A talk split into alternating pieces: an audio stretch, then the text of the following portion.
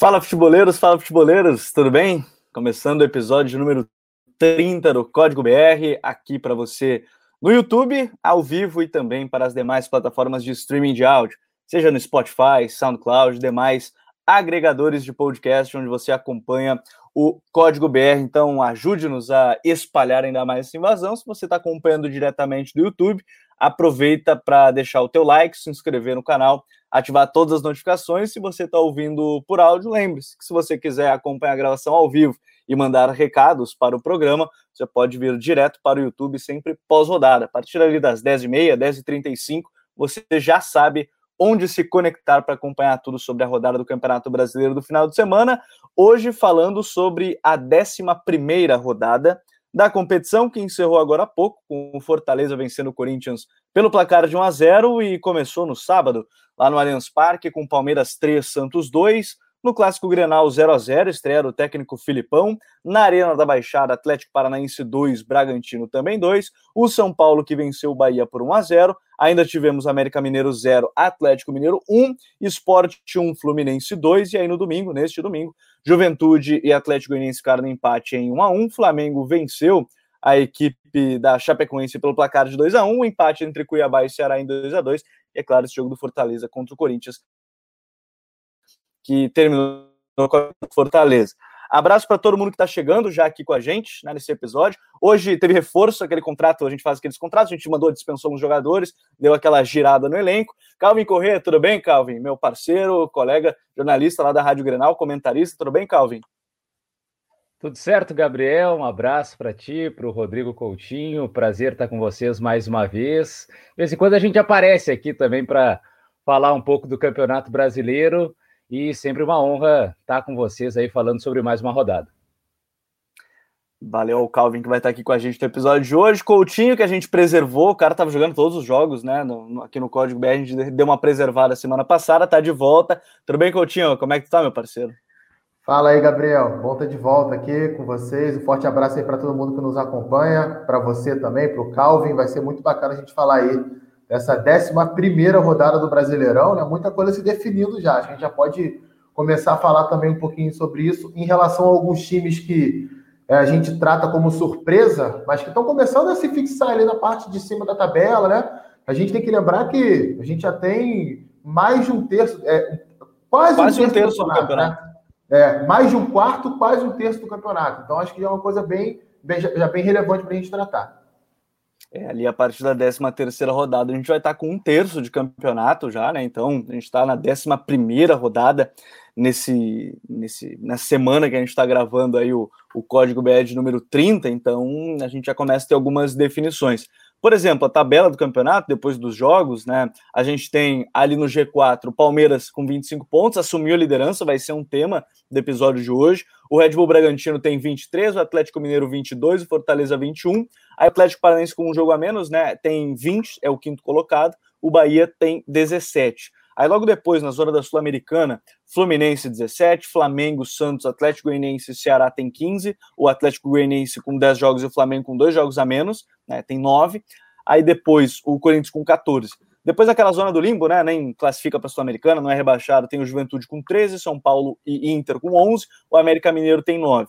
E aí, na zona do rebaixamento, o Sport tem 7, o Cuiabá tem 6 mais 9 jogos, né, dois jogos a menos, Chapecoense 4 com 11 jogos e o Grêmio é lanterna com 3 pontos. Né, é uma das equipes, Cuiabá, Chapecoense e Grêmio, as únicas equipes que ainda não venceram. E a gente já está com 11 rodadas, temos 13 equipes que ainda não venceram na competição. O Grêmio também com dois jogos a menos, um deles contra o Cuiabá e o outro contra a equipe do, do Flamengo, Flamengo, os jogos atrasados aí da, da equipe do Grêmio ainda nesse momento.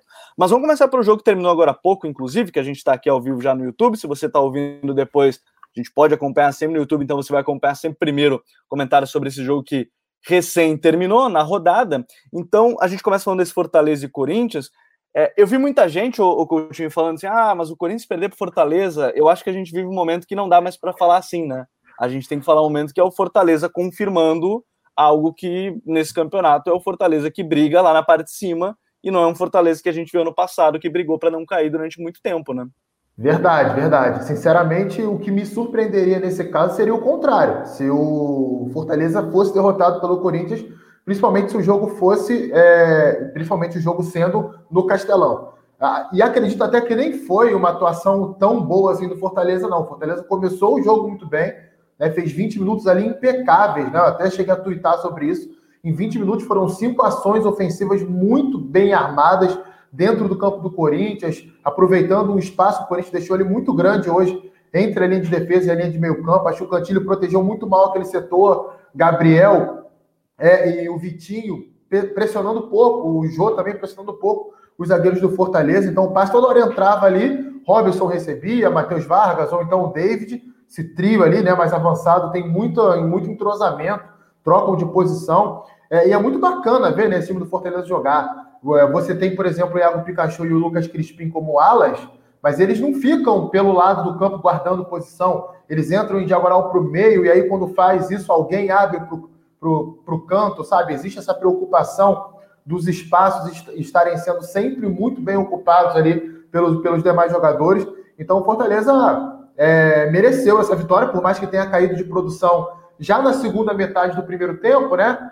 Perdeu um pouquinho do ímpeto, mas mesmo assim, mesmo fazendo um segundo tempo equilibrado, teve as melhores chances. O David teve duas oportunidades de cara com o Cássio, né? perdeu as duas, estou para fora. E teve uma, uma outra jogada ainda no, no, segundo tempo, que ele bateu de chapa ali do, do, bico esquerdo da grande área, a bola passou muito perto do ângulo. O Corinthians teve uma chance só no jogo, time é, muito permissivo na marcação, apático, transições lentas, circulando a bola de forma lenta. Tudo aquilo que o Corinthians tinha evoluído nos outros jogos, essa partida, infelizmente, acabou não aparecendo. E só para fechar meu comentário desse jogo, Gabriel, o Fortaleza é um daqueles times que antes do campeonato a gente olhava assim: eu acho que vai brigar contra o rebaixamento ou vai ficar na Sul-Americana. Quando começou o campeonato, a gente já começou a ver: opa, esse time já está melhor. Acho que pode pegar uma pré-Libertadores. Hoje, eu digo sem medo de errar: Fortaleza vai disputar uma vaga na Libertadores, a não ser que aconteça uma catástrofe. É um time muito bem montado e tem um dos melhores desempenhos do, do Campeonato Brasileiro hoje, do país hoje. É, e isso acho que é uma coisa que chama muita atenção, né, Calvin? Porque se a gente para para pensar, eu acho que muito do que o comentário do que o Coutinho falou, de quando começava o campeonato, a gente falava, pô, esse time aí não mudou muito, né, em comparação a, ao ano passado, tem algumas trocas de peças importantes, mas não é algo drástico, e, e a gente vê que retomou muito forte. O jogo contra o Corinthians confirmou ali o Felipe muito bem, de novo, agora retomando a titularidade, sem jogar o Ederson, né, o Tinga como zagueiro, então a vitória de hoje passa muito por isso também, né? Um, um time que está muito consciente tanto das suas capacidades, mas também que evoluiu muito em comparação, mesmo com muitos jogadores da temporada passada, para essa, né, Calvin? Verdade, Gabriel. E é, chama atenção porque o Voivoda é daqueles técnicos que roda o elenco, né? Então não tem exatamente um jogador assim que o Fortaleza sente uma falta gigantesca. Eu acho que o principal assim que não tem tanto uma peça de reposição é o Tinga porque essa função do zagueiro que é lateral, que interpreta exatamente o momento de avançar, o momento de ficar mais, tanto que no jogo contra a Chapecoense, que o Voivoda deu uma poupada no Tinga, o Quinteiro fez a função e ficou muito estranho, tomou um cartão cedo, depois até trocou o posicionamento com o Benevenuto e acabou sendo expulso. Então acho que o Tinga consegue fazer uma função hoje que não tem outro jogador que consiga da mesma forma. Agora, no ataque, roda bastante. Ora, Robson, David, Oswaldo, Wellington Paulista, os volantes, Ederson, Felipe, mas se joga o Ronald não perde muito, se joga o Justa também não perde muito. Então tem algumas posições que tem rodado bastante meio de campo, com Matheus Vargas, com Romarinho. Então é bem interessante, porque não é um time dependente de um jogador. Se não tá aquele jogador no dia, o, o time piora. Então eu gosto bastante desse Fortaleza e sabe jogar, sabe o momento de ficar com a bola e sabe se defender também. Hoje, o segundo tempo contra o Corinthians foi mais de esperar um pouco mais, né? Ver o que o Corinthians também tinha para oferecer e o Corinthians não ofereceu muita coisa. Então, realmente, é o, passou, acho que já do ponto da surpresa, para a gente ficar mais atento a esse Fortaleza, especialmente porque o Voivoda roda o elenco. Então, a gente sabe que não é aquele 11 que se perder 2, 3, acabou o time porque os outros já vêm entrando naturalmente e dando conta do recado. É, isso é, esse é um fato que chama muita atenção mesmo, e algumas pessoas já começam a colocar, né, nos comentários, inclusive, se o Voivoda já é o melhor treinador do campeonato, né, já começam essas as discussões, né, em, em, rankings de jogadores que vão, vão indo muito bem nessa equipe, que certamente a gente vai falando ao longo do, do campeonato.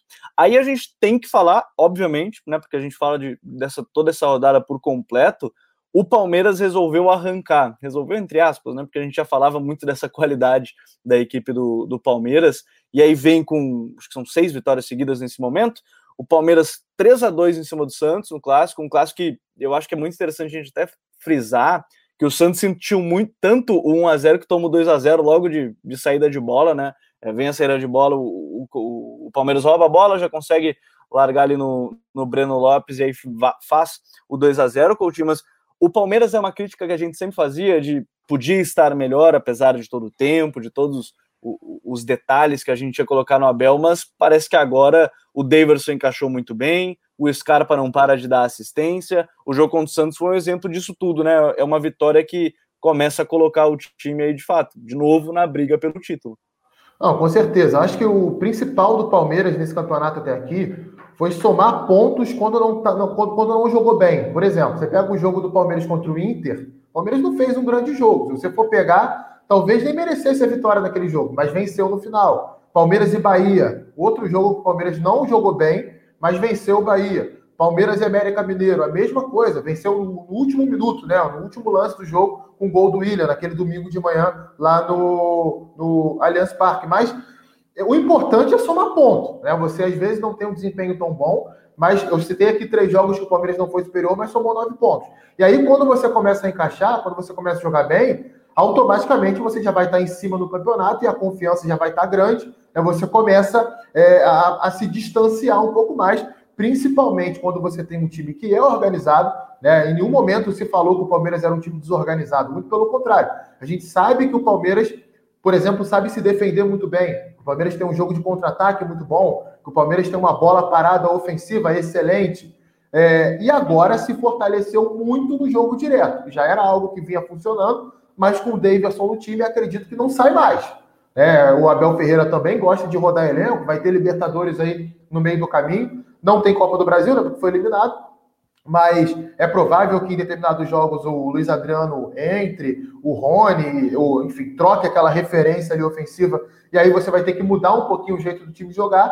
Mas nos principais jogos do Brasileirão, que é o tema aqui, acredito que o Davidson seja ali o cara que vai ser escolhido e tem o Dudu para entrar nesse time ainda, né? Então, assim, é um elenco muito bom, né? Até dei uma, uma zoada de leve no Abel Ferreira duas semanas atrás aqui, quando ele reclamou do elenco do Palmeiras, né? Olha aí, Abel Ferreira. Olha aí. Você tem Davidson, você tem Rony, você tem Luiz Adriano, você tem Wesley, Rafael Veiga, Gustavo Scarpa, Dudu. Eu acho que não está tão mal assim, né? Vamos olhar para o lado ali para os coleguinhas para ver como é que os outros times estão. É o melhor elenco do, do, do, do Campeonato Brasileiro. Acho que rivaliza ali com o Atlético Mineiro como melhor elenco. Tá? Não estou dizendo 11 titular, mas o melhor elenco para mim rivaliza entre Palmeiras e Atlético Mineiro. E esse jogo, esse clássico, né? É, foi o Palmeiras que colocou em prática isso que eu falei. Jogo direto, é, sistema defensivo bem montado. Até acho que Felipe Melo e Gustavo Gomes devem formar a dupla de zaga do Palmeiras também na maioria dos jogos desse campeonato. Acho que o Luan pode perder espaço, porque o Felipe Melo vem muito bem jogando como zagueiro, principalmente que o Palmeiras marca num bloco baixo na maioria, do, na maioria dos jogos, né? Marca bem atrás, então não tem um espaço da profundidade nas costas do Felipe Melo é, e tem velocidade para encaixar esse contra-ataque. Se impôs contra o Santos muito dessa forma, até acho que o resultado é um pouco mentiroso. O Santos lutou, mas criou muito pouco, né? Produziu muito pouco, teve uma transição defensiva muito problemática. Vale lembrar que estava desfalcado também de alguns jogadores importantes, mas o Palmeiras é, poderia até ter feito mais. Acho que 3 a 2 até um resultado um pouco mentiroso nesse jogo. O Palmeiras que faz sua segunda melhor campanha na história do Brasileirão de pontos corridos, são 25 pontos, né? E a única campanha melhor que a atual foi em 2019, quando fez 26 em 11 jogos. Então, muito parecida com uma das suas melhores campanhas na, na história do, dos pontos corridos. Aquele 2019 ainda teve o Flamengo, que acabou sendo campeão, mas o Palmeiras brigando ali uma boa parte do campeonato, depois ficou em terceiro lugar, né, com o Santos sendo vice-campeão em, em 2019. Até outros detalhes importantes que a gente falou das outras equipes, o Santos com essa derrota aí faz sua segunda pior campanha no Brasileirão nos últimos seis anos, são 15 pontos em 11 jogos. Só em 2018 que o Santos teve nos 11 jogos iniciais 13 pontos, aí foi abaixo do que a gente está vendo agora, e, e, é um debate que a gente vinha trazendo também, né, sobre o Santos, o momento, como é que chegava aí com, com o Fernando Diniz. E, e, eu acho que é legal da gente frisar esse ponto, e, e aí o Dudu entrando é algo que também gera muita curiosidade, como é que o Abel Ferreira vai encaixar o Dudu, né, porque certamente vai ser titular, o Dudu não voltou para ser um reserva nesse, nessa equipe, e, e, é, e é bem provável aí que vá formar dupla com ou seja o Davidson, seja o Luiz Adriano, com algum desses jogadores, mas ele vem para aos poucos entrar e já ser o titular desse, desse time. Chamou alguma atenção assim, o Santos, o Calvi, a gente fala aí do Diniz, ele até tentou algo assim durante o jogo, foi difícil, né? Conseguiu descontar aí com um 3 a 2 mas o Santos está fazendo algo também dentro da possibilidade que tem, né? Tá fazendo um campeonato que dá, né? É, um campeonato regular, tem muita força nos jogos em casa, né? Tem conseguido fazer os seus pontos quando joga na Vila. É, e assim, é um time que não tem muito de onde contratar, tá sempre naquela impossibilidade, garimpa ali, tenta né, algumas soluções mais criativas. O Fernando Diniz, por exemplo, é, no São Paulo, ele também fez algumas escolhas de contratação de, de jogadores que eram considerados refugos já de outros times, e transformou o Luciano num dos principais jogadores do Campeonato Brasileiro, era um reserva do Grêmio, que já não era mais aproveitado. Agora ele faz o mesmo com Marcos Guilherme. No Inter ele já não tinha mais espaço, ele traz para o Santos e o Marcos Guilherme já vira um titular absoluto, seja na ponta ou até agora na ausência do Caio Jorge jogando como falso 9. O Camacho também já não tinha mais espaço no Corinthians, ele traz, vira titular. Então o Diniz tenta um pouco fazer um time competitivo. E até fez um jogo, estava ali, vivo até o final, contra o Palmeiras, não era o favorito. Então, acho que faz um trabalho legal, né? Um trabalho bem bom até para o que tem de, de, de, jogadores à disposição. Vai trabalhando jogadores jovens, que é um, um ponto que ele gosta bastante. Então, o Pirani já está ganhando mais sequência ali como um meia. Daqui a pouco é, pinta a curiosidade para ver como é que vai ser o aproveitamento do Ângelo, né? Ponta direita ali, canhoto. É, o Kaique já jogou essa última partida. Então, aos poucos, ele vai colocando também os jovens e a volta do Sanches acho que foi muito importante. Ainda não voltou 100%, mas cada vez que, que o Sanches entra, dá uma dinâmica diferente no meio de campo, né? Um time que troca passes mais rápido. Então, acho que o, o, o Carlos Sanches, quando tiver inteiro, vai dar uma outra dinâmica, vai ajudar bastante nesse meio de campo do Diniz. Certamente vai ajudar e, e, e é algo que a gente já viu desde o seu retorno. Ele entra e, de fato, bem como o Calvin disse, ele vai melhorando a, a equipe. Vamos adiante, porque a gente teve também, né, nesse final de semana, clássico Grenal, estreia, vou seguir até com o Calvin, né, nesse caso, o Calvin, a gente teve aí clássico Grenal, estreia do Filipão, um jogo que o grande destaque acabou sendo o Gabriel Chapecó, né, o goleiro né, da equipe do Grêmio, acabou fazendo defesas muito importantes, o Inter tentou criar naquele, naquele estilo bem aguirre, né, defendia lá, esperava o Grêmio, o Grêmio não ofereceu muita é, muitas chances, na verdade, não criou muito a partir disso, contra-ataques, e, e, o Inter criou a partir disso. Mas o Filipão e, e, tanto o Agui quanto o Filipão, eles estão em momentos que eles querem retomar a confiança das equipes, né? principalmente o Filipão que chegou agora, deu um treino antes do jogo. É, o Aguirre já vai para sua sexta partida agora, mas é, são duas equipes que no clássico mostraram até talvez momentos diferentes, mas as duas querendo recu recuperar a confiança, né, Calvin? É, e assim, como tu disse, né, o Filipão, um treino ali, já foi para o jogo e ainda conseguiu colocar um pouco dele, da marca dele na escalação, né? Uma dupla de volantes alta, de boa marcação, especialmente Fernando Henrique, que também fez um ótimo Grenal, um jogo mais direto, né? A bola passando pouco pelo meio de campo, naquela troca de passes, começou o Grêmio a trocar mais passes por baixo com a entrada do Jean-Pierre no segundo tempo, mas já é um, um Grêmio mais preocupado no sistema defensivo e depois tentar arranjar alguma solução em bolas paradas na hora de atacar. E o Inter, bem no estilo Aguirre, já, né? Sempre aquela pressão inicial dos primeiros minutos para tentar fazer um gol e aí depois sair é, em velocidade nos contra-ataques para matar o jogo. Quase conseguiu marcar o primeiro gol logo no começo com aquele chute do Yuri Alberto e a grande defesa do Chapecó. E depois, até assim, é, os dois times, é, até pela característica dos seus treinadores, se sentem mais confortável reagindo, né? Contra-atacando do que exatamente propondo o jogo. Não tinha como os dois ficarem nessa. Então o Inter até tomou um pouco mais a iniciativa e na reta final chegou com perigo, teve mais chances de, de marcar. E aí o Chapecó fez o, o nome dele na reta final, naquele duelo particular entre ele e o Yuri Alberto, né, que teve as principais chances é, do Inter. É, fica até, né, certamente, um ponto mais de frustração pelo lado colorado, que teve mais perto da vitória do que o lado gremista.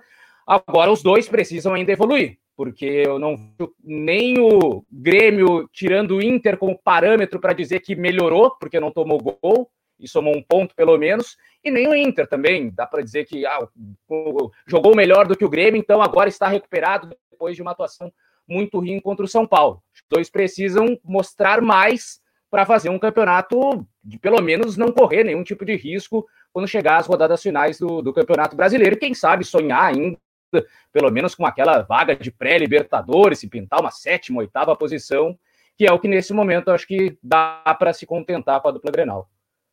E, e, sabe, né, Coutinho, que a gente fala de dois times que no início, quando a gente fez aquele Power Ranking lá, né, que deu tanta discussão sobre equipes e como elas estariam, a gente fala de dois, duas equipes que iam brigar por, por Libertadores e hoje, quando a gente começa a falar delas, até no, no, no, episódio retrasado a gente comentou sobre o Inter ainda aparentemente uma pré-Libertadores, o, o, Grêmio nesse sentido. O, o, clássico ele foi muito o que eles mostram hoje, né? Não foi tão rico em ideias, foi time, foram dois times tentando retomar a confiança, né? Verdade, realmente. Hoje é, é, fica complicado a gente fazer qualquer projeção, tanto para Inter e principalmente para o Grêmio, né, que está ainda mais abaixo, de buscar alguma coisa que é, vá atender a expectativa em cima deles. É, o, o, Inter, ele, eu vejo até num, num caminho né, um pouco mais é, indicado aí de, de, de, melhora com a Aguirre, alguns jogos bons, outros nem tanto, mas concordo com o que vocês falaram da questão ofensiva, né? Muitos problemas. Até acho que o Inter conseguiu trabalhar a bola um pouco melhor do que o Grêmio, mas ainda muito longe daquilo que é ideal. Talvez a presença do Tyson no primeiro tempo tenha ajudado isso também. Acho que ele fez um bom primeiro tempo, mesmo estando muito tempo de fora. Não gostei do jogo do Edenilson, acho que foi um jogador que esteve abaixo daquilo que pode. Gostei do Patrick, gostei do Yuri Alberto. E o destaque do Grêmio, além do Fernando Henrique, que o Calvin bem citou, é o Chapecó, né? Porque, assim, o jogo terminou 0 a 0 por causa do Chapecó. A gente for pegar as ações do jogo, o Inter produziu para vencer, mesmo com todas essas dificuldades.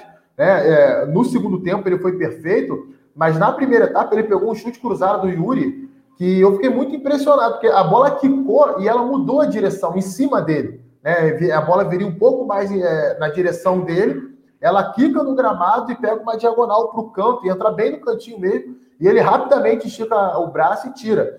E aí aquela reflexão, né? Quanto tempo o Grêmio perdeu com o Vanderlei, com o Paulo Vitor e tendo goleiros de muito valor na sua base. Né? Então, fico alerta não só para o Grêmio, mas para outros clubes do futebol brasileiro. Para você trazer um, um veterano, um medalhão, com alto salário, meia boca, por que, você não aproveita um garoto? É, faz esse cara evoluir, você vai gastar menos na sua folha salarial e você vai, vai valorizar um produto seu, um produto que você investiu para conseguir concretizar. Hoje o Grêmio não tem problema com o goleiro. Tem o Breno, tem o Chapecó, ainda tem o Adriel, né? Que é muito bom goleiro também, que é o terceiro goleiro. Então, é, tá muito bem de goleiro. O Chapecó ontem foi, o, foi um dos craques da rodada, acho até. Foi muito bem em campo no Footstats, se eu não me engano, foi a maior nota da rodada, 9.5, e, e não é fácil também, né? A gente sabe que pelas métricas de goleiro chegar numa nota alta não é, não é tão simples, e mostra como, como foram o, o difíceis é, as defesas dele é, ao longo da partida. Aí a gente teve também um jogo, o Calvi, que chamou muita atenção, e, e, a gente sempre frisa aqui que é o, o, mais complicado, na verdade, é assistir por questões de transmissão, né? A gente fala de Atlético e, e, e RB Bragantino, e, e são duas equipes que se o Coutinho falou que Fortaleza é uma das melhores do país, certamente essas duas estão hoje em momentos que são talvez também nesse top 3, top 5 de melhor momento de futebol jogado aqui no país. E a gente tem um jogo no empate, né, que aí fez inclusive o Palmeiras assumir a, a liderança do campeonato. O Atlético hoje faz sua melhor campanha na história da era dos pontos corridos, né, são 20 pontos, e, e é apenas a terceira vez, olha só, é apenas a terceira vez na era dos pontos corridos que o Furacão tem mais de 15 pontos após 10 jogos no torneio, que mostra que é uma campanha inicial fantástica pelo técnico Antônio Oliveira. E aí a gente tem no EB Bragantino também, né? Melhor campanha na, da sua equipe na, na era dos pontos corridos, obviamente, segundo colocado é, na tabela de classificação, mas um jogo que fez jus também, né? Se a gente falou que o Grenal fez jus ao momento das equipes, Atlético e, e, e Bragantino também fez jus ao momento das duas equipes, proporcionando uma bela partida, né, Calvin? É verdade. E é aquele jogo com muito mais ritmo, né? E a, a saída que muitos consideram arriscada a todo momento. Né? O Bragantino, em vários momentos, subia a marcação, já nos tiros de meta, e o Atlético Paranaense, não, vou encarar, não preciso dar o chutão lá para frente, brigar pela segunda bola, vou trocar passes aqui e saía com qualidade, muitas vezes, de uma pressão que é boa do Bragantino. Então, foi um jogo muito agradável nesse sentido, né? Que a gente está mais acostumado a ver lá fora do jogo em que um tenta sair da pressão e o outro que pressione esse duelo, né? De ver quem é que consegue levar melhor. E cada vez que alguém consegue fugir dessa primeira marcação, tem muito espaço aí para percorrer. Mas foi um jogo realmente cheio de alternativas, é, um jogo até o final, podendo ir para qualquer lado, e o Atlético Paranaense mostrando com o Antônio Oliveira essa capacidade de trocar o sistema, né? Tem jogo que ele vai com o 3-4-3, tem jogo que ele vai mais no 4-2-3-1, e quem está jogando muito nesse início de campeonato é o Teras, né? O Uruguai teve até uma passagem rápida pelo Atlético Mineiro, sem muito sucesso, aí apareceu brilhando na Sul-Americana, né, na fase de grupos pelo Penharol, no grupo do Corinthians, o Atlético apostou e hoje ele tem sido o principal meia do Atlético Paranaense, até mais do que que o Nicão, que durante muito tempo foi o, o, o grande meia do, do Fracão. Então o Teranço realmente está tá jogando muito. E do lado do Bragantino, é, é, o Claudinho já, nem é uma ausência muito sentida, porque o Bragantino já tem muito tempo jogando sem o Claudinho, né? O Claudinho jogou ali as duas primeiras rodadas, depois ficou fora por desgaste, aí voltou, já tá fora de novo por conta dos Jogos Olímpicos, e agora o Praxedes já tá chegando para tomar essa posição é, do Claudinho enquanto ele está lá nas Olimpíadas, e daqui a pouco pode sair, né, no meio do campeonato, e aí o Praxedes assumir de vez essa condição. Fez gol no jogo passado contra o Cuiabá, agora já deu assistência. É interessante que está se adaptando rapidamente, até mais do que eu imaginava já de pegar uma vaga é, nessa equipe titular do Bragantino. E são duas equipes que certamente vão seguir nessa toada, jogando jogando, competindo, sempre quando forem ser derrotados vai ser aquela derrota cara, né, que vai custar caro assim, para o adversário conseguir bater. Então são equipes realmente muito bem organizadas e que tentam esse jogo mais de bola no chão, pressão na saída de bola do adversário e fuga da pressão por baixo para encontrar mais espaços é, na hora de atacar. E, e, eu acho que a gente fala de um, de um jogo aí que né, vale muito para quem não conseguiu acompanhar, acompanhar. Acho que tem muito disso. O Praxedes me chama atenção porque ele chegou e, e, no Inter ele acabava jogando mais na entrelinha, agora ele está jogando às vezes mais na base, chegando nessa zona de entrelinha. Chamou atenção aí na, na equipe do Bragantino. Ele não vem para jogar tão adiantado assim, tão próximo do gol, mas chega próximo do gol, porque o Bragantino ataca muito bem e chega muito bem na área, mas é, enfim, já deu assistência, já fez gol, bem como o Calvin é, frisou. E, e, aí no sábado ainda a gente teve um São Paulo vencendo a equipe do Bahia no, no finalzinho do jogo, né, um jogo que foi aí para o torcedor São Paulino certamente com, com muita atenção, né, lá no Morumbi, a vitória por 1 a 0 no finalzinho, o Coutinho. E é um jogo que também o, o Crespo ele depois daquele momento de incerteza, né, a gente falava, ah, jogos sem vencer, campeonato muito ruim, né, um, um, início que era o pior do time na história dos pontos corridos, uma vitória no Beira-Rio, uma vitória agora em casa, começa também aquela questão de retomar a confiança, né, um, um jogo muito importante para isso, ainda mais que foi no final do jogo, né, Coutinho? Pois é, aquilo que eu citei do Palmeiras anteriormente, né, de você somar pontos, tomar três pontos quando você não joga tão bem, Acho que se aplica ao São Paulo nessa rodada. São Paulo jogou bem contra o Inter, mereceu vencer no Beira Rio. Nessa rodada já oscilou um pouco mais. É claro que a gente tem que dar um desconto pelo número de desfalques. Né? O São Paulo estava com muitos desfalques, eram muitos jogadores de fora, jogadores importantes. Então isso implicou diretamente no funcionamento do time.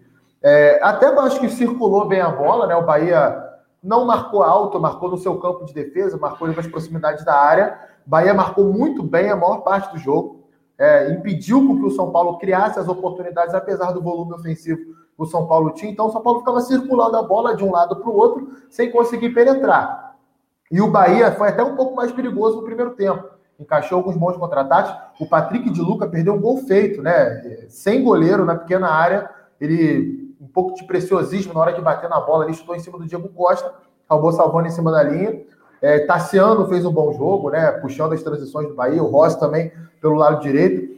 É, me chama muita atenção como o Dado Cavalcante, ele, o trabalho dele ele vai evoluindo, né? O Bahia é, nesse jogo se comportou mais defensivamente, jogando contra-ataque, mas é um time que sabe propor o jogo, tem uma boa movimentação, você vê coerência ali nos movimentos, no posicionamento dos jogadores em campo e o quanto ele mexe nisso quando ele vai mudar a estratégia. Por exemplo, geralmente o Bahia joga no 4-3-3. É você tem ali o Patrick De Luca, o Danielzinho, o Tassiano no meio campo, com o Rodriguinho partindo da esquerda para dentro, Matheus Bahia, que é o lateral, atacando corredores é, pela esquerda, e o Rossi fazendo uma dobradinha com o Nino Paraíba pela direita, onde, aliás, é o melhor setor do Bahia. Nesse jogo, por exemplo, ele já mudou. A gente já viu o Rodriguinho ali por trás do Gilberto e o Tassiano voltando pela esquerda. Por quê? Porque ele sabia que ele ia marcar muito mais e o Tassiano ia aguentar esse vai e vem muito mais que o Rodriguinho. O Rodriguinho ficou ali ao lado do Gilberto fazendo o primeiro combate. Então é um time que é, é outro time que, para mim, está acima da expectativa inicial. Eu não esperava que o Bahia fosse fazer esse campeonato tão competitivo como vem fazendo. E o São Paulo conseguiu fazer um gol no finalzinho. Lisieiro estava tava precisando disso, né? Teve algumas atuações aí bem complicadas recentemente mas jogou bem nesse sábado e fez o gol da vitória é, do, do São Paulo. Valeu pelo resultado, mas a atuação do Tricolor não foi tão. Tricolor paulista, né? Não foi tão boa assim, não. Acho que até um empate seria um resultado mais justo para o que foi o jogo. E para se ter uma ideia, o Bahia faz a segunda melhor campanha na história do Campeonato Brasileiro, né, dos pontos corridos, 17 pontos. Em 2013 tinha 19 em 11 rodadas, então isso já mostra também o, o nível também alcançado pelo, pelo Bahia nesse fim de temporada. Outra equipe, né? Assim como Fortaleza, começou que e a gente tinha essa impressão porque na temporada passada foi muito abaixo, brigou para não cair. Né, a gente falou muito sobre essa questão, troca de treinador e, e a gente veio o Dado Cavalcante fazendo uma equipe bastante competitiva, muito interessante, um dos ataques mais positivos do, do Brasileirão, né? O, a equipe do Bahia tem aí 18 gols marcados, é um dos principais ataques aí da competição, só fez menos gols que Bragantino, Palmeiras e também aí Fortaleza e o Atlético Paranaense. No mais, tem 18 gols né, nessas primeiras 11 rodadas aí do, do Campeonato Brasileiro. E aí também, né, o, o Calvin, a gente vai para outro jogo para a gente conseguir pelo menos passar por toda essa rodada do Campeonato Brasileiro. É, a gente teve um clássico lá em Minas com o América Mineiro e o Galo. O Galo nessa toada de, de elenco muito completo, né? Teve desfalques importantes no início do campeonato. O Cuca ele fez de novo o esquema com três zagueiros. Né? Ele colocou ali o Nathan Silva, Igor Rabelo e o Júnior Alonso. Chamou bastante atenção essa questão, porque ele repete do jogo contra o Flamengo e conseguiu a vitória mais uma vez, mas não foi das melhores atuações que ele já teve também, né? É, poupou muitos jogadores também para Libertadores da América e nesse caso até o Alonso foi mais lateral esquerdo, né? Fez várias jogadas até de de linha de fundo, então compôs ali é, a lateral, até porque não tinha outras opções é, disponíveis. E, e, chamou atenção que o Atlético até é, teve algumas chances na primeira etapa, uma que, na verdade, quem produziu foi o próprio América, uma bola, tenta, uma tentativa de corte do Zé Vitor, que estava estreando ali, o Mancini também fez um sistema, aí sim, mais sólido de três zagueiros, o Zé Vitor foi cortar uma bola, quase encobriu o Matheus Cavicchioli, goleiro do América conseguiu salvar. É, depois teve chance também o América, sempre naquelas batidas de falta e de escanteio do Juninho Valora, é, que gera algum tipo de perigo. É, só que a diferença do jogo foi a entrada do Hulk mesmo. O Hulk faz muita diferença e não importa quantos jogos ele está sem marcar, porque está sendo muito mais um garçom do que propriamente um artilheiro no Atlético, apesar de também ter feito muitos gols.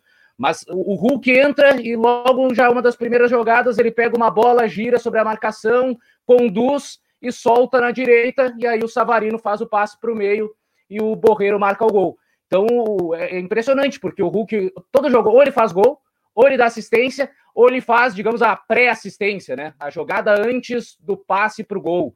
E mais uma vez, assim como foi contra o São Paulo, por exemplo, que ele pega a bola no meio de campo, arranca, dá na direita e aí sai o cruzamento para o Jair marcar.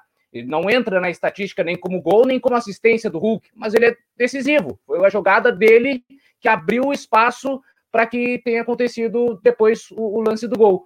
E contra o América de novo. O Hulk pegando essa bola é forte, é difícil de segurar no primeiro momento, e aí com espaço ele conduz e sabe o momento certo de soltar. Sabe a hora de finalizar, sabe a hora de ver o companheiro melhor posicionado e deu um passe perfeito. Viu? O Savarino só precisava bater de primeira, não precisava nem ajeitar, e o Borreiro entrou para marcar. O América está tentando competir, né? O, o, Mancini até mudou um pouco o time no, no, nesse último jogo, mudou o sistema, tentou três zagueiros, mas ainda passa muito na parte ofensiva por essa dependência do Juninho Valor, né? Das bolas paradas, das batidas de falta. Ainda ofensivamente, tem muito pouco fora isso defensivamente já está tentando organizar melhor o, o, Wagner Mancini. E nesse caso aí a gente tem é, é aquela empolgação talvez inicial, porque o Mancini chegou a ter uma boa retomada, né? O América não tinha feito gols no campeonato, estava sofrendo, e talvez também seja mais uma equipe que chegue porque precisa competir.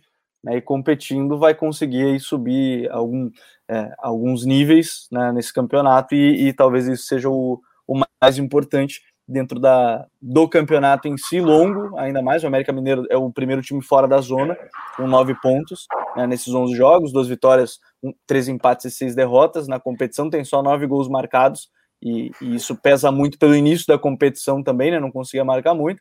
E, de novo, eu acho muito legal quando o Calvin cita a questão do Hulk, ela mostra muito aquele nosso, talvez, o, o desconhecimento das pessoas quando ela uh, viam o Hulk, ah, na Europa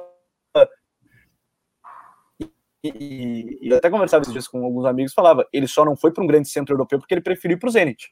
Ele preferiu a, a proposta financeira do Zenit quando saiu do Porto, senão ele estava num, num, time da Premier League, estava tava jogando em alto nível. Então, assim, né, coach, a gente fala de um cara que é muito diferente, que quando chega no Brasil, no nível que ele está, é, é, difícil segurar, né? A gente já falou tanto sobre o mas é, é, é, provavelmente vai terminar o campeonato sendo um dos líderes em vários quesitos, ou pelo menos brigando no topo desses quesitos, né? Com certeza, Gabriel. Você adivinhou meu pensamento. Eu ia te chamar para falar exatamente sobre isso, né? Até para aproveitar o comentário que o Calvin fez sobre o Hulk. É, é, impressionante, né? Como é que aqui no Brasil a gente tem a, sensa, a, a opinião, né? A opinião geral, a opinião da pública, ela te leva ao erro muitas vezes na hora de você avaliar um jogador, principalmente um jogador que saiu muito cedo do Brasil. O Hulk é um desses caras. Se você perguntar para qualquer torcedor que não tenha acompanhado os jogos do Hulk com assiduidade no futebol europeu, ele vai falar a mesma coisa. Ah, o Hulk é um caneleiro e só tem força. E, cara, é totalmente diferente disso. É claro que o Hulk tem muita força, é claro que ele, hoje, menos, né? Explosão, menos velocidade, mas sempre foi um jogador muito qualificado tecnicamente. Jogador de uma finalização muito boa, de um último passe muito bom, com uma excelente tomada de decisão perto da área. E agora a galera está descobrindo o Hulk, né? Que tem aí, se não me engano, 33 anos, né? Que ele já tem. Então o pessoal está descobrindo agora que o Hulk é um bom jogador. É claro que existe o desnível do nível da Europa com o nível do futebol brasileiro. A gente tem que sempre colocar isso, porque isso de fato acontece. Mas é um jogador que, durante muito tempo, foi taxado como um cara perna de pau aqui no Brasil, para falar o português claro. E ele passa muito longe disso. Eu até escrevi um texto assim que ele foi contratado pelo Atlético, no UOL, na minha coluna, falando que ele entregaria exatamente aquilo que o Atlético Mineiro precisava, né? essa hierarquia ali nos metros finais do campo, gols, assistências. E aí me xingaram de tudo quanto é jeito no Twitter, nos comentários, você não sabe nada, e caramba, acho que a galera tá percebendo agora aí. Né? Isso me lembra e, e me remete a quando falaram o nome do Davi Luiz no Brasil, eu só pensei, que lembram do Davi Luiz na Europa, mas assim, tá, pode ser que pro nível europeu o Davi Luiz hoje não, não sobre, né, como ele já teve várias temporadas, mas quando ele chegar aqui no Brasil, se, assim, ele vai ser um dos melhores zagueiros, se não o melhor zagueiro do país. Ele não ficou tanto tempo lá nas cinco grandes ligas por acaso. Eu acho que é um detalhe que a gente tem que levar em consideração. Infelizmente, o nosso nível hoje não é próximo do, do nível europeu, e se o cara mantém um ótimo nível lá, um bom nível lá, quando ele chega aqui, Geralmente, é claro que tem outros casos, o cara vai para lá, volta, não vai bem aqui também, mas geralmente o cara vai, vem quando chega aqui, ele acaba é, sendo indo acima da média. A gente teve nesse domingo o Calvin também, é, curiosamente hoje talvez seja a melhor equipe gaúcha né, aqui que é o Juventude e, e, o Juventude ele conseguiu. O, o jogo é muito curioso, né? Porque o Juventude ele tem um pênalti no final, perde, né? E, e aí o, Cuiabá, o, o Cuiabá, a equipe do Atlético Goianiense consegue empatar no final, né? Então o Juventude deixa escapar pontos, que é até curioso, porque consegue ganhar de Grêmio, ganha do Flamengo, e aí quando é um jogo que é mais confronto direto, entre aspas, apesar de no momento. E, e no momento é um confronto bem direto, né? Porque o Juventude tem 13 e, e o Atlético Goianiense tem 15 né, poderia ter passado o Atlético Goianiense, não consegue, mas é um time que também vem tendo um rendimento muito interessante nesse campeonato, né, Calvin?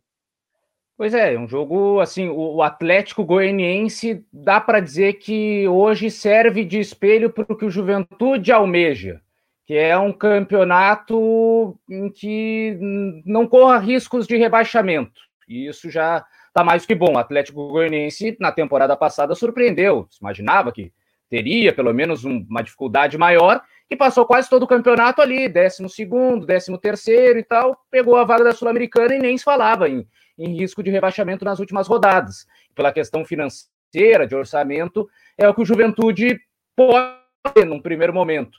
E por enquanto está conseguindo, aí já há algum tempo não zona do rebaixamento. É, nesse jogo de, de, de hoje, né? o, o Atlético Goianiense consegue, no segundo tempo, sair na frente com o gol do Zé Roberto.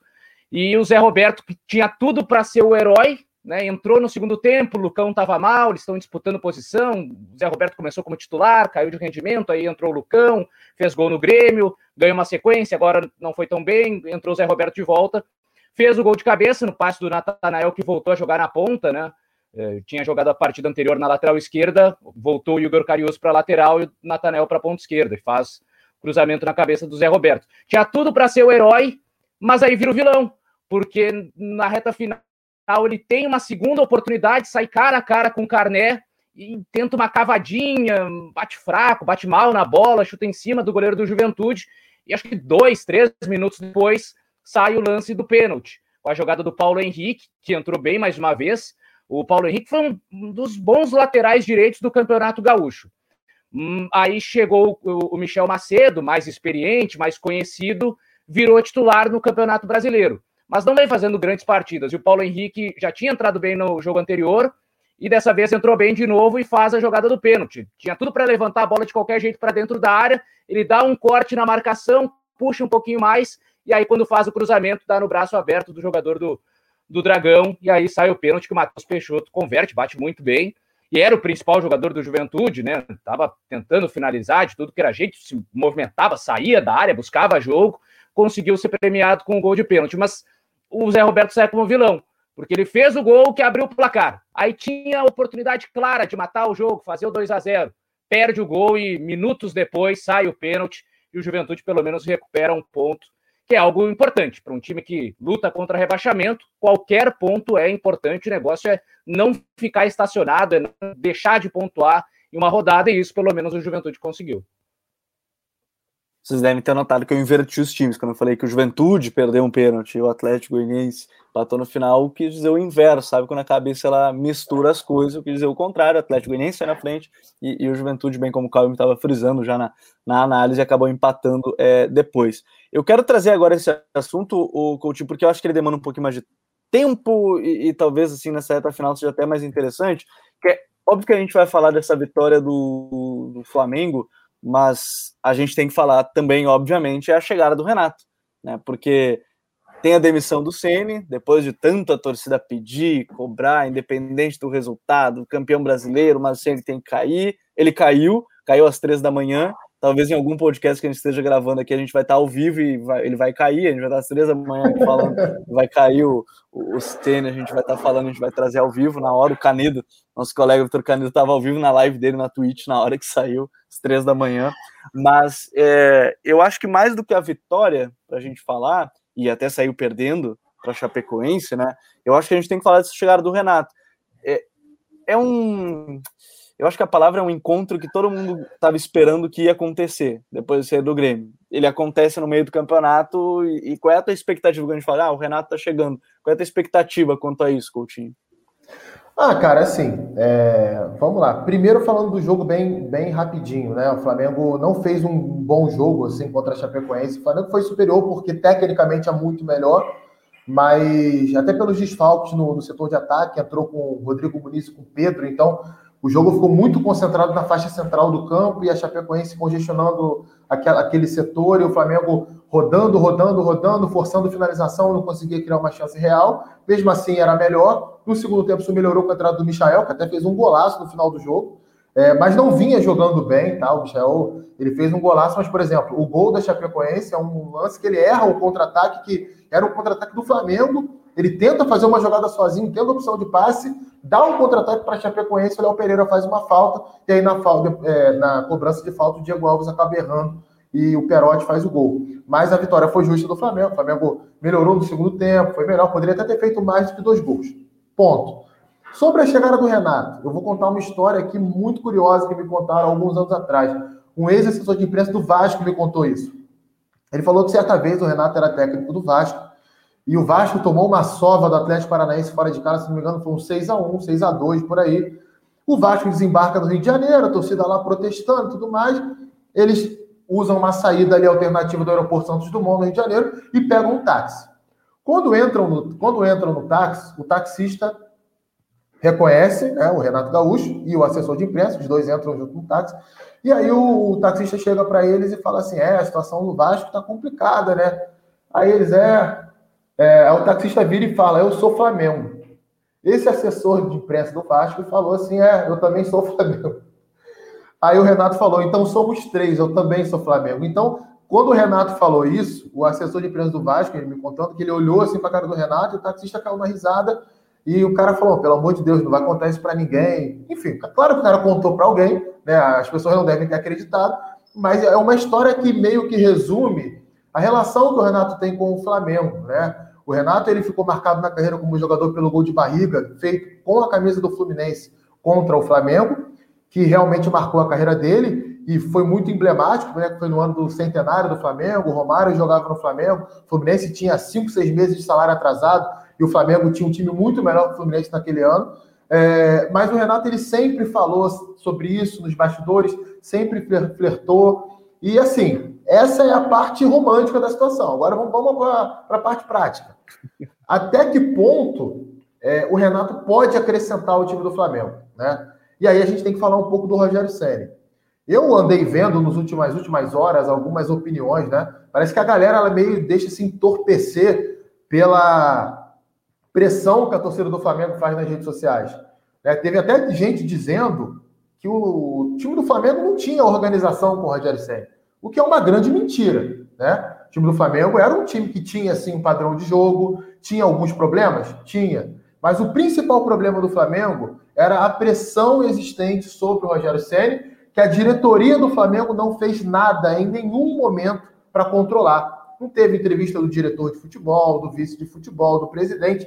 Ninguém colocou panos quentes, ninguém disse que o trabalho era assim, era assado, ou não vamos demitir o Rogério, ou vamos demitir o Rogério. O Rogério ficou o tempo inteiro no meio desse tiroteio, ele tem lá os erros dele, acho que a situação chegou num ponto ali muito crítica quando começou o vazamento, né? Ele próprio, Rogério, vazou coisa, gente da comissão técnica vazou coisa, então assim, deu para perceber que internamente a relação entre Rogério Senna e profissionais do clube não era boa, e aí chegou nesse nível, não tem como manter. Mas dizer que o time era desorganizado, aí eu já acho desonesto.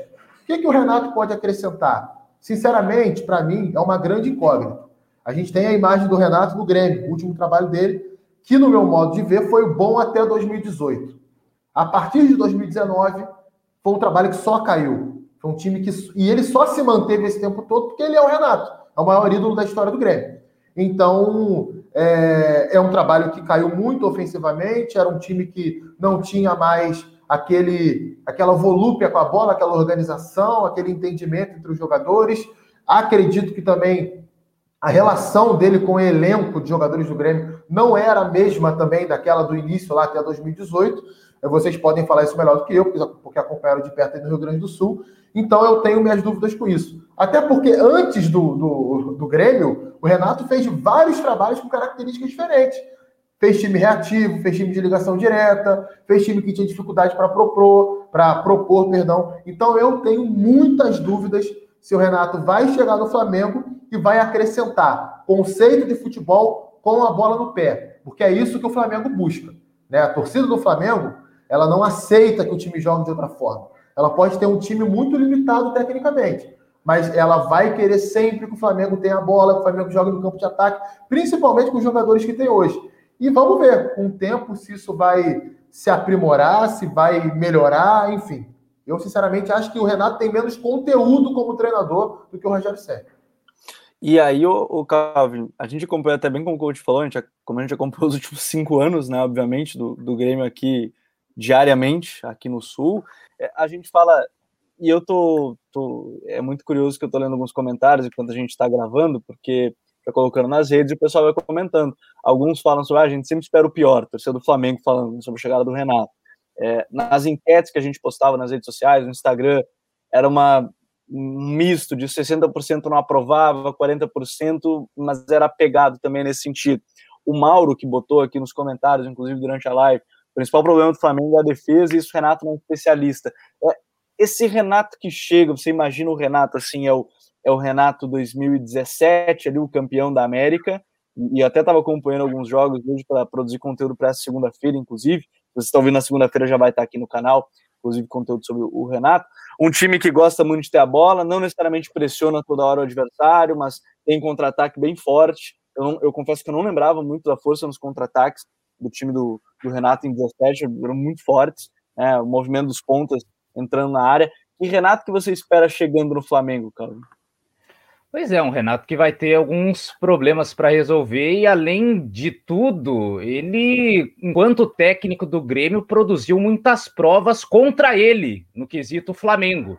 Quando ele falou nos empates de palavras com Jorge Jesus, questão dos 200 milhões, né, de ter uma seleção tal, ele agora é o técnico do Flamengo e da maneira que ele tratava sempre ali uh, o Jorge Jesus parecia que, assim, se eu tiver na posição dele, eu também faço isso, ou faço até melhor. E agora ele vai ter que fazer isso, porque senão o torcedor vai pegar no pé. É que nem o Rogério Ceni. Isso que eu acho que o Rogério nem falou tantas coisas sobre o Jorge Jesus quanto o Renato falou. E a impressão que dava, inclusive, era assim, quando o Rogério chegou e acompanhando a repercussão dos torcedores, Flamengo venceu, mérito dos jogadores. Flamengo empatou ou perdeu? A culpa é do Rogério Ceni que estragou o esquema e sabotou os jogadores. Então o Renato também vai ter que lidar com isso de certa forma, porque querendo ou não, o torcedor do Flamengo ainda está esperando o Flamengo do Jorge Jesus. Como ele vê ali o Bruno Henrique, o Gabigol, o Arrascaeta, o Everton Ribeiro, ele acha que ainda é o Flamengo 2019 e talvez não seja mais, talvez não aconteça. Ainda tá, não tem mais o Gerson. Então ele já vai ter um, um primeiro é, dilema que é quem, quem vai ser esse condutor? Que no Grêmio durante muito tempo foi o Maicon, depois teve a, o Arthur, vai ser quem? Vai ser o Diego? Diego vai ser o, o Maicon dele ali, o segundo volante, o cara da organização do time, ele, ou ele vai tentar apostar no Thiago Maia.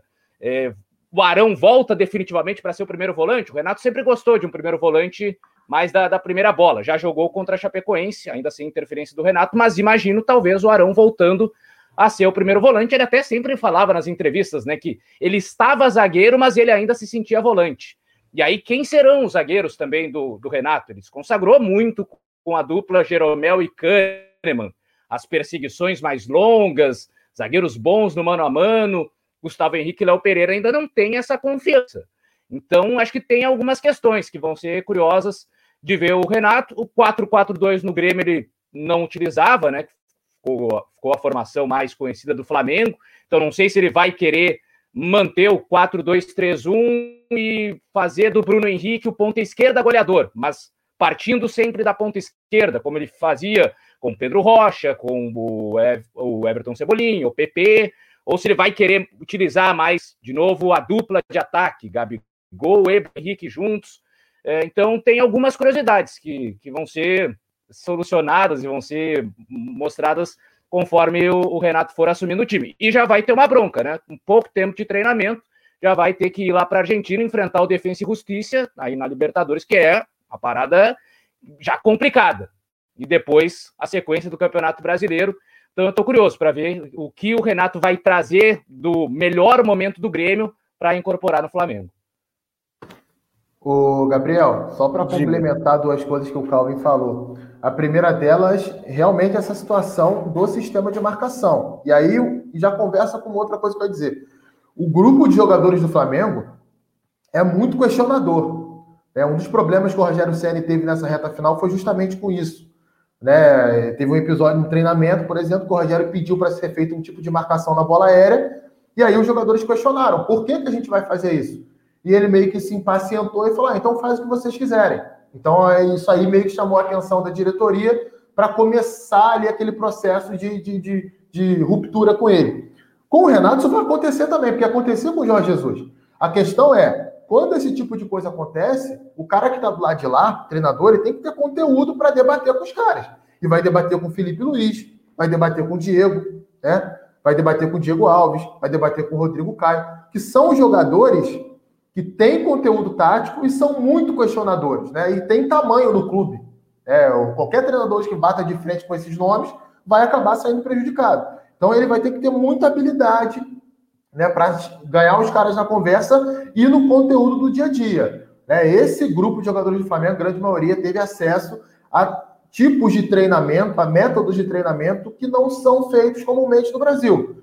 Porque trabalhou com o Jorge Jesus e a gente viu o resultado disso dentro de campo no ritmo que o Flamengo imprimia, na organização e tudo mais. É, eu, sinceramente, não sei se o Renato tem essa capacidade, não.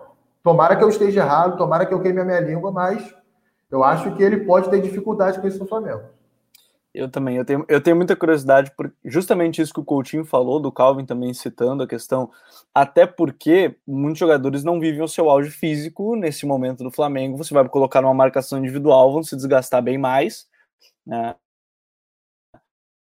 A gente viu o Jeromel Kahneman nesse momento eles tendo vários problemas nos últimos dois anos ali com o Renato, porque eles estavam desgastados fisicamente, já e tendo que segurar todos os ataques. Eu, eu costumava dizer que me lembrava muito é o time que atacava muito bem e quando defendia você tinha ali um volante, né, em vários momentos, os melhores momentos eram o Jailson Wallace, e o Jeromel e o Kahneman conseguiam naquele momento, 16, 17 e 18 e muito bem destruindo, pelo menos até uma boa parte de 18, não toda, é, muito bem contra os adversários. Eu acho que o Renato ele vai chegar para conversar mais com o grupo do que até impor muita coisa. É a minha impressão. Vai chegar, vai conversar com o grupo, o que que vocês querem nesse momento, mais ou menos. A, a, não vai ser que nem o Ceni falando vocês façam o que vocês querem, mas vai ser algo no sentido de o que vocês querem. Ele vai tentar ganhar o grupo talvez no início assim. Eu estou muito curioso. Eu acho que vai ser algo bem interessante acompanhar. É, é, tem, pode dar muito certo, de novo, pode dar muito certo. Se ele ganhar o grupo no início, tem muita chance de dar certo. Mas a gente tem que ver como é que vai ser ao, ao decorrer é, do campeonato. Por isso que eu deixei para o final esse tema, porque eu acho que ele demandava alguns minutos a mais para a gente discutir o que, que poderia acontecer, porque eu acho que tem muita coisa, muita reflexão que a gente possa ter com essa chegada aí do, do Renato na equipe do Grêmio. Mas, senhores, a gente vai chegando ao fim do Código BR aí com uma horinha de, de programa. Muito legal estar aqui com todo mundo é, que chegou, que acompanhou, que comentou e que, enfim, se você está ouvindo pelo podcast, aí você pode vir na live também, né? Comentar e, e, acompanhar ao vivo, deixar seu comentário que a gente vai trazendo ao, ao longo do programa. Muito bom estar aqui com vocês em mais um código, edição de número 30. Deixa eu agradecer, Calvin. Bom te ter aqui. Quem sabe próximas vezes já apareça mais vezes. Sabe que você é da casa. Grande abraço. Valeu, Gabriel. Valeu, Coutinho. Obrigado pelo convite. Sempre que precisar, estamos aí para falar bastante do Campeonato Brasileiro. Obrigado. Valeu ao Calvin, Coutinho. Grande abraço. Até a próxima. Campeonato se aproximando desse terço aí já de campeonato, um terço de competição e enfim, tem muita coisa para rolar, mas tem muita coisa para a gente falar. Então até semana que vem. Pois é, Gabriel, obrigado aí mais uma vez a você, ao Calvin, a todo mundo que nos acompanhou e nos acompanha né, ao longo da semana pelo podcast aqui no YouTube também. Forte abraço aí, até a próxima. Esse meio de semana não tem rodada, então vai dar uma, dá pra gente dar uma descansadinha vendo os jogos de Libertadores, mas semana que vem a gente volta aí com o Código BR. E coisa bem boa, tá voltando a Libertadores da América também, a gente vai acompanhar de pertinho a competição. Muito obrigado a todos que estiveram com a gente até o final aqui do Código BR.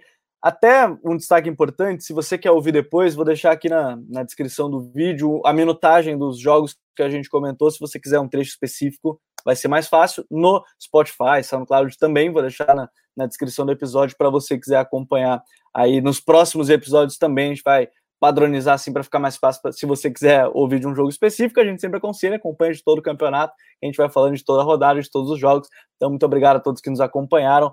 Até o final do episódio. Um grande abraço a todos e até a próxima. Tchau.